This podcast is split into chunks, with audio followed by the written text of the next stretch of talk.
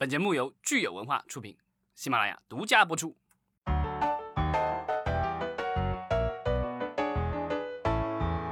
欢迎大家收听新一期的《影视观察》，我是老张。大家好，我是石溪。今天是上班的第一天，十月九号，我们就来录音了。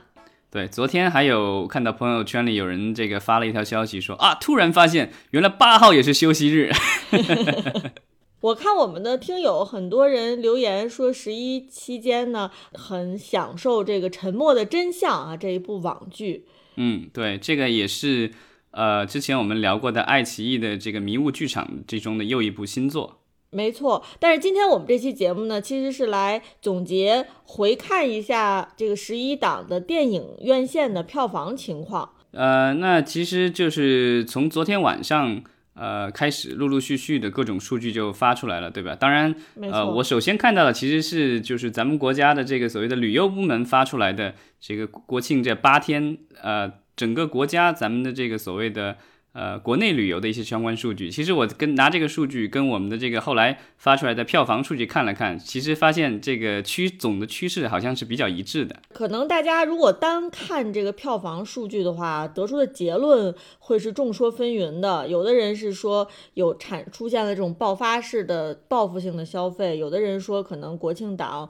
其实有一些平淡哈。但是不管怎么样吧，我觉得我们横向比较跟旅游相比，可能大家看这个电影票房。会对他的理解更深刻一些，而且就是我们这个东西得要这个放在全球的视野来看，对吧？就是有人说咱们的这个票房不如去年，对吧？国庆票房不如去年，但你得想想，跟其他国家比已经是好很多了。待会儿咱们可以聊到，对吧？这个简直就是东西方冰火两重天的感觉。没错，其实今年呢，为了这个防疫的需要，哈，咱们电影院电影院的上座率是要求不超过百分之七十五的。对，这现在目前的要求，刚开始好像是百分之三十，然后逐渐放松到百分之五十，然后现在的话，在国庆期间，应该是全国应该基本上统一是百分之七十五的这样的一个，算是一个上限吧。然后什么时候能开放到百分之百，目前还没有具体的通知。那我们就来看看这个十一档哈，今年是算是从十月一号开始，一直到八号，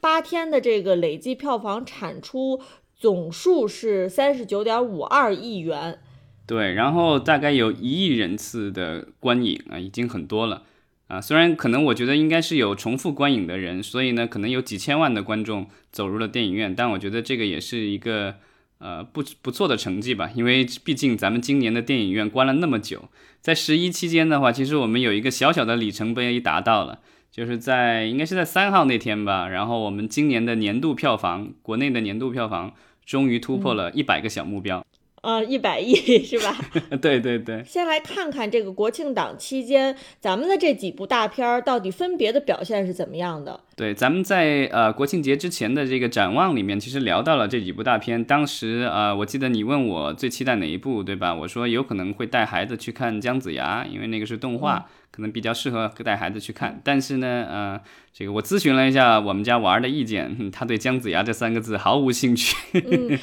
所以其实很遗憾，我这几天都没有去电影院。但可能接下来几天，我可能这个趁白天没什么人的时候再去电影院补一补课。嗯，其实咱们如果说姜子牙哈，可能就不得不提这个哪吒，因为无论是从宣传的角度来讲哈，还是从这个呃片方，其实姜子牙和哪吒就一直是有这个千丝万缕的联系。所以我其实挺好奇，就是你家娃当时是看了哪吒的是吧？对。那他有是会被这个姜子牙蹭这个哪吒的热度做宣发，他他也没有被打动到吗？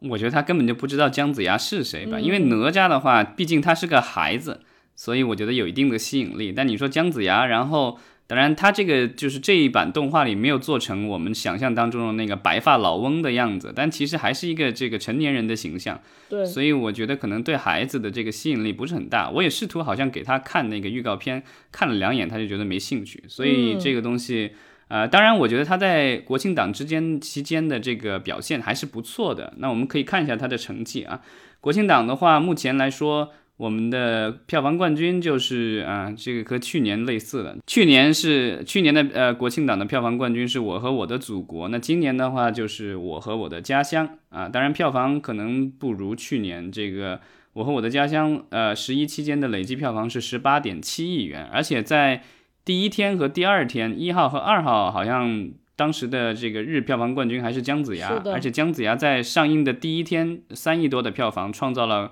这个中国动画电影，就不管是进口的还是国产的这个动画电影的首日的这个票房记录，嗯，所以其实如果说这个姜子牙它是不是票房不错哈，我觉得如果跟这个我和我的家乡相比，后续其实是有点乏力的，相当于被这个我和我的家乡给逆袭了。但是累计的这个成绩也还不错了，它累计有十三点八四亿。呃，这个成绩的话，在国产电影里面的话，已经是超越了《大圣归来》，然后应该也就仅次于呃哪吒了。那对于可能年轻人来说呢，呃，一开始是受到这个宣发的感染，年轻人可能更倾向于在呃头两天十一档头两天首选这个姜子牙。那可能对于像我来说呢，因为我家娃比较小，那除非说这个电影它达到了一个现象级的一个程度，就是说啊，我觉得我必须要去看了，我如果不去看的话，可能跟大家没没法聊了。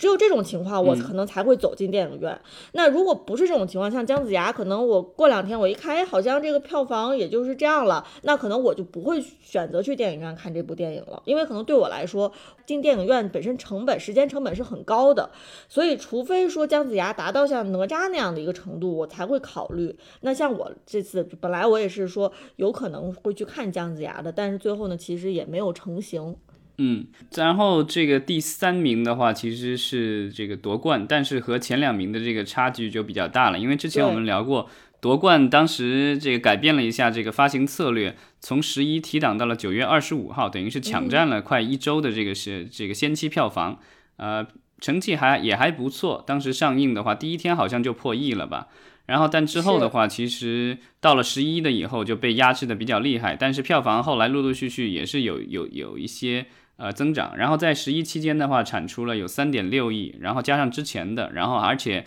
十亿以后还在继续上映啊，现在也有预测说，差不多也能快到十亿左右的一个票房吧。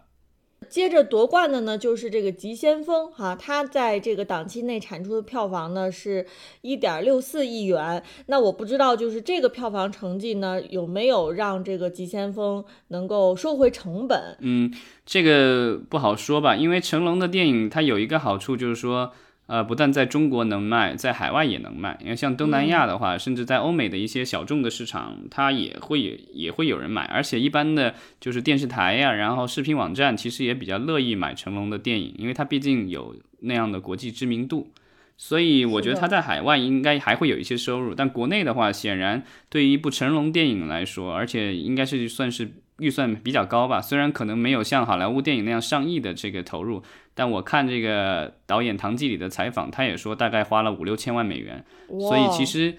对还在在国产电影里面来说的话，算是预算比较高的了。那呃这样的一个成绩的话，我觉得肯定是不大理想了。而且成龙电影这一。呃，像之前的《机械之血》也是在呃这个澳大利亚拍着中澳合拍片，然后阵仗也挺大，然后也有一群的这个年轻演员，呃和成龙大哥一起，呃从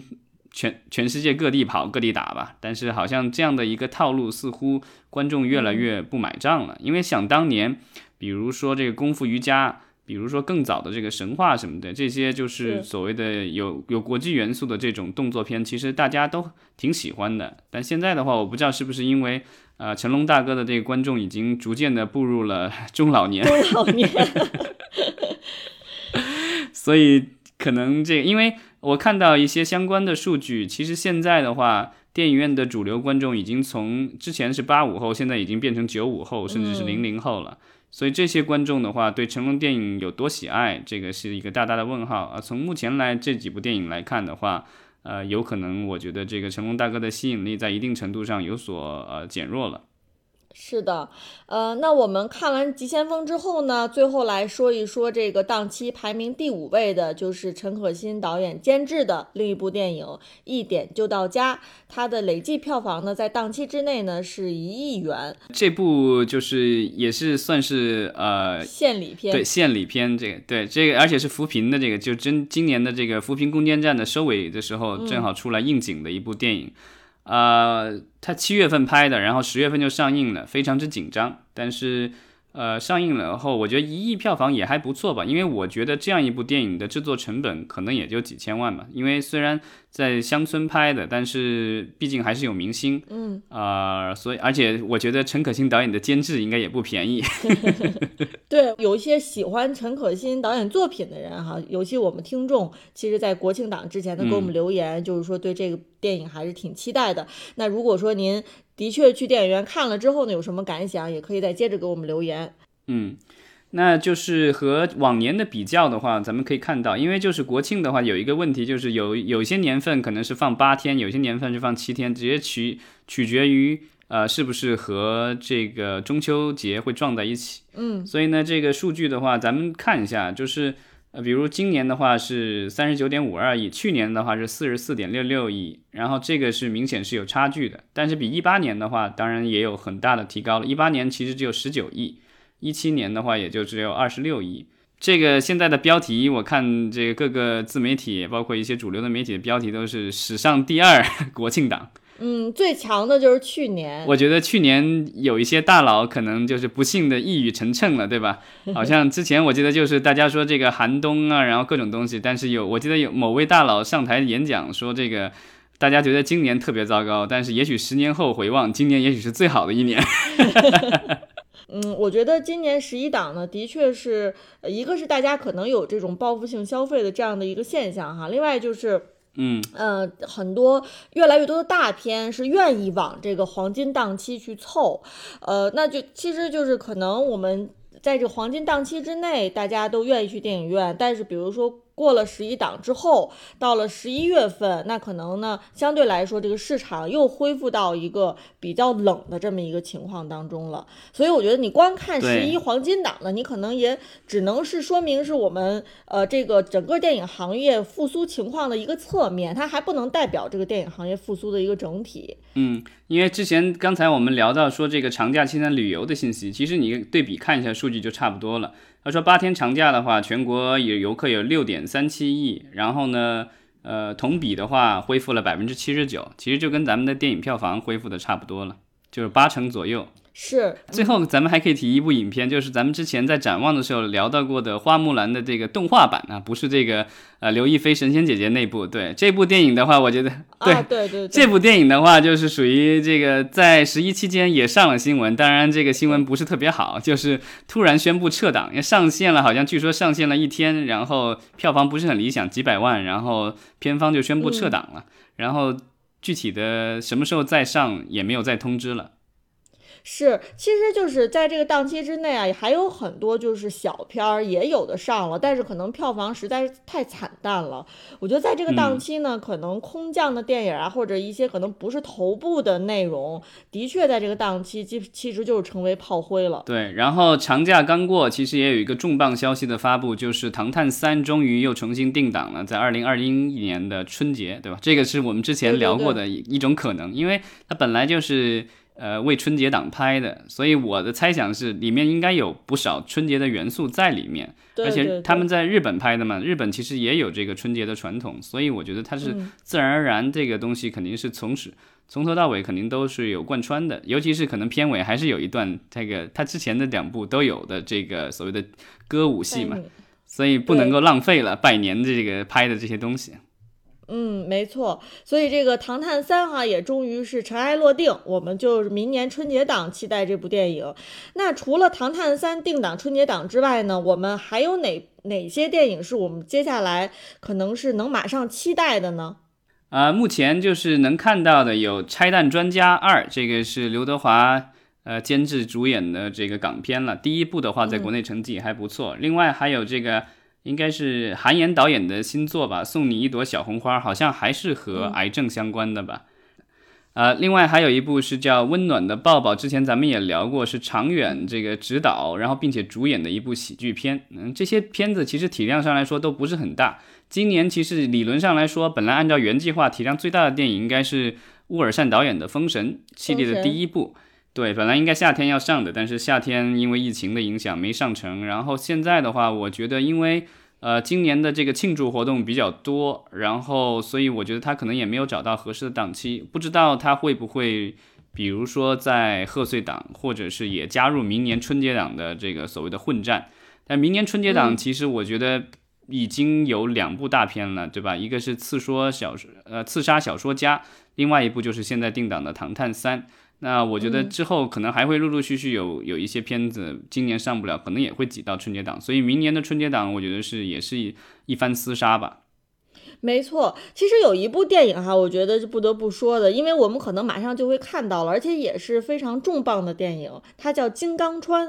对，这个是。呃，之前咱们聊到了是呃八百的管虎导演的新作，这个就是他的这今年的战争片，真的是本来应该去年上的八百拖到了今年上，然后另外他又这个应景拍了这样一部献礼片，纪念我们的这个人志愿军入朝参参战七十年七十周年，你看十月二十五号那天应该就是这个周年纪念日吧，所以他是呃等于是。夏天的时候就在拍，然后呢，就是这个九九月份、十月份赶制，据说是要在十月中旬前把所有的特效啊、所要送审什么完成，然后十月二十五号想要有如期上映。这个其实是一个很艰巨的任务，对。然后之前咱们聊过，有三个导演，对吧？有管虎导演自己，然后另外的话有郭帆，还有这个陆阳。陆阳，嗯，对。这这两天又有新闻陆陆续续爆出来说，田雨生。和这个费振祥，对费振祥，他其实费振祥其实也是管虎公司呃管虎导演公司的的签约导演。那他们这个五位导演，对吧？而且每个人感觉除了费振祥没有什么特别成功的这个大电影作品以外，其他的这四位其实都是可以独当一面的这个所谓的呃电影导演吧，著名电影导演。然后他们汇成一起拍这样的一部战争片，我觉得。而且是在那么短的时间内做完的，我我的我觉得其实我很好奇，到时候会是什么样子。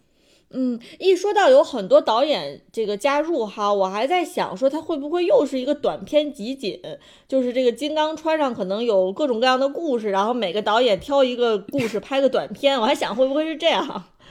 嗯，但是之前，呃，我记得我自之前在有一期节目里聊过，这这当然这是我在网上看到的传言，因为我们和片方也没有任何的正式接触。呃，据说有点像敦刻尔克的故事，就是同一个事件从不同人的角度看。嗯，那难道说每一个导演拍的是不同人的角度吗？我也不知道，但是我本之前网上传言的是就是三个视角，对吧？这个和敦刻尔克比较像。但现在有五个导演了，以后难道是还再添加两个视角吗？还是说同一个视角可能是有两个导演同时去完成，因为任务太过艰巨了？是，所以这个我也很好奇哈，到底这这么多导演加入，到底最后是要呈现一个什么样的作品？但是很快就要上映了，那我们马上这个谜底就会揭晓了。嗯，今年的话肯定是这个朝鲜战争这个纪念的一个比较重要的节点吧，所以有众多的这样的献礼片，而且我觉得跟我们现在的国际形势也是息息相关的呃，而且。嗯，最近好像也有其他的和朝鲜战争有关的电影在立项和宣布啊。之后咱们聊新片立项的时候，可以继续再聊。哎，没错，咱们可以来一个这个抗美援朝电影专题，看看各位大大哪些都加入了这个风生水起的抗美援朝作品的创作当中去。对，这个我觉得如果抗美援朝拍的不过瘾的话，我们还有这个对越自卫反击战可以再拍，对吧？好，那咱们其实说完了国内电影的情况啊，咱们就来说一说，看看这个大洋彼岸美国到底现在这个电影行业已经惨淡到什么份儿上了吧？对，就是咱们这边就在说啊，这个四三十几亿，对吧？不行，不如去年的四十几亿。但是这个一比较，你会发现其实咱们已经好很多了。因为美国那边的话，就咱们看一个数据吧。因为美国那边不像咱们样的统计这个所谓的国庆档，在他们那边这个不是一个档期，但是在十月的这个二号到四号其实是一个周末，可以看到来自于这个 Box Office Mojo 上的数据，当时的这个全球周末票房产出，然后前五名我们可以看一下，啊，四个都是中国电影，然后其中只有掺杂了一个第四名的《信条》，对，而且对和我们的这个前两位的电影相差的不是一点半点。那我和我的家乡统计出来的是一亿多美元的票房，然后姜子牙也是接近一亿美元的票房，在这这二号到四号之间。但是呢，呃，信条的话只有一千多万的票房，这个基本上就只有十分之一啊，十分之一多一些吧。没错，你像《急先锋》这个这个一亿多人民币的，都已经挤上这个榜单的第五了。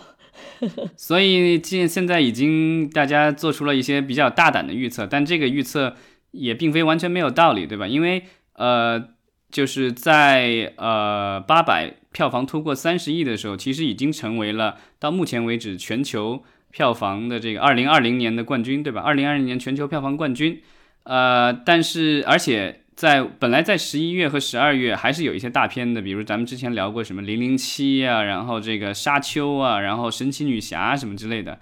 然后最近这个一段时间的陆陆续续的各种宣布，让我们清醒的认识到，十一月和十二月是没有大 没有好莱坞大片了。对，就不光是我们没有啊，就是全球范围内都没有了，这好莱坞大片全部都撤档了。对，那这样的话，其实呃很有可能。呃，如果就是今年国产电影没有什么意外的话，那么有可能八百就会成为呃有史以来第一次，对吧？就是华语电影成为全球票房冠军年全全球票房的年度冠军。没错，当然就是我觉得咱们如果呃说这个全球票房的话，哈，用这个词儿，我觉得还是要谨慎一点儿，因为一般来说就是你一部电影你真正能够就是走出国门，你才谈得上全球嘛。对吧？就是如果说啊，只是说在国内上映还没有走出国门呢，那你如果张嘴说我们是全球票房冠军，我觉得这个话说的 可能稍微的有点不那么谨慎了。没，但这个东西就是你从数字上去比较，而且八百其实在北美有上映，当然票房没有那么理想了。嗯。那我们看看最近，其实可能跟这个电影票房息息相关的哈，有有一些新闻也是让人瞠目结舌，就是这个全球第二大院线好像面临的这个倒闭关门的情况，是不是？呃，也不说倒闭吧，但是关门是是要发生了，就是 Cineworld，它是英国的一个院线，然后它也是呃美国第二大院线 Regal。这个院线的母公司，所以它其实是横跨英美，然后在欧洲其实也有一些呃电影院啊，在亚洲地区好像也有。它算是仅次于 AMC 的全球第二大院线公司。在众多的影片宣布了从今年年底撤档了以后，那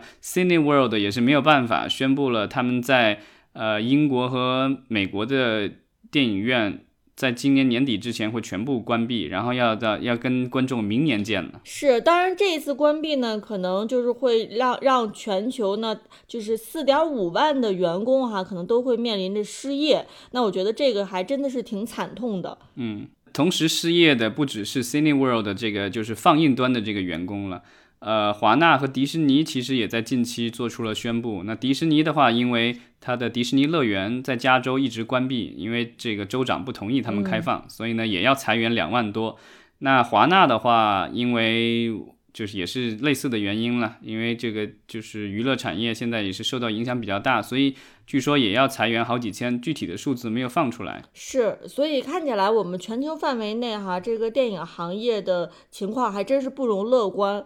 对，然后呃，AMC 的话，作为最大的全球最大的院线，当然也是属隶属于我们的万达院线的。它对它的话，就是承诺了说电影院不关，但是呢，它可能会就是在某些特定的地区，会根据疫情的这个发展，呃，做出一些限制，比如说营业时间缩短，或者是在某几天不开或什么这样的。呃，但是已经承诺了说不不关。当然，呃，我看了一些相关的采访，那 AMC 的领导层认为的话，他们和其他的院线不大一样的一个地方在于，他们之前我们也聊过，和环球签了一个协议，就是说，呃，环球的电影在他那儿的话上映，只要十七天，就三个周末的时间，就可以在网络端做这个付费点播了，而且。呃，AMC 作为一个参与方，还可以拿到这个付费点播的一部分的分成。嗯，这也是他说他为什么能够支持下去，因为其实年底的话，啊，环球还有几部电影要上，啊，就还有这个《疯狂原始人》的第二部要上映，这个在年底目目前来说好像还没有撤档。嗯，呃，当然这个也不好说，呃，但反正环球还是有一些这个大大小小的片子会上。呃，所以呢，AMC 还是坚持开着。是，呃，其实我们说这个电影院啊，如果说一旦关闭的话呢，它想要复苏，可能也不是说是瞬间的事情，因为它的员工都面临着大面积的裁员。而且我觉得还有一个特别特殊的，就是说。我们现在正巧正巧赶上这个流媒体平台和电影院在竞争。受众这样的一个阶段，等这一波疫情过去了，然后电影院准备好开门了，但是你发现说，哎，流媒体平台已经完全都崛起了，流媒体平台已经高度的发达了，那那个时候可能电影院要想要再重新回到疫情前的这个情况呢，可能就没有那么容易了。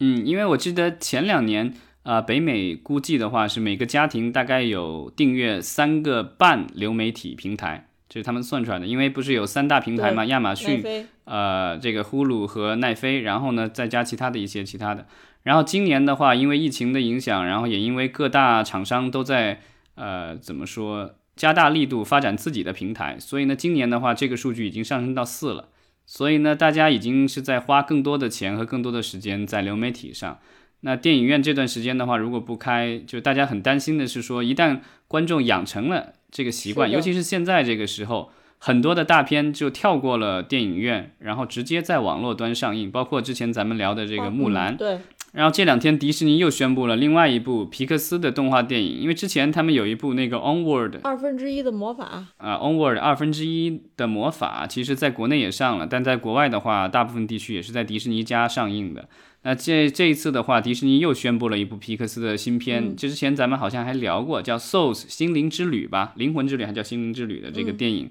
然后也是宣布要在今年的圣诞节，啊，直接在迪士尼家上映。而且它和花木兰不一样，花木兰还需要大家除了是这个。呃，普通的这个等于是包月的这个订阅用户以外，还要单独再支付二十九块九毛九美元才能够点播这个花木兰。但是这个灵魂这个 Souls 灵魂之旅的话，好像只需要你成为这个它的这个包月的这个用户就可以看。嗯，包月这个用户大概是六美元，也不是很贵。对，这个比一张电影票肯定便宜多了。所以呢，这个迪士尼我觉得它应该是已经做出了选择，就是。对他的某一些电影来说，他宁愿用他们来做大广告，然后吸引人来订阅他的这个呃在线流媒体服务，而不是说希望从电影院来获得收入。那我们后续呢也会密切的关注这个海外各大流媒体平台竞争的情况。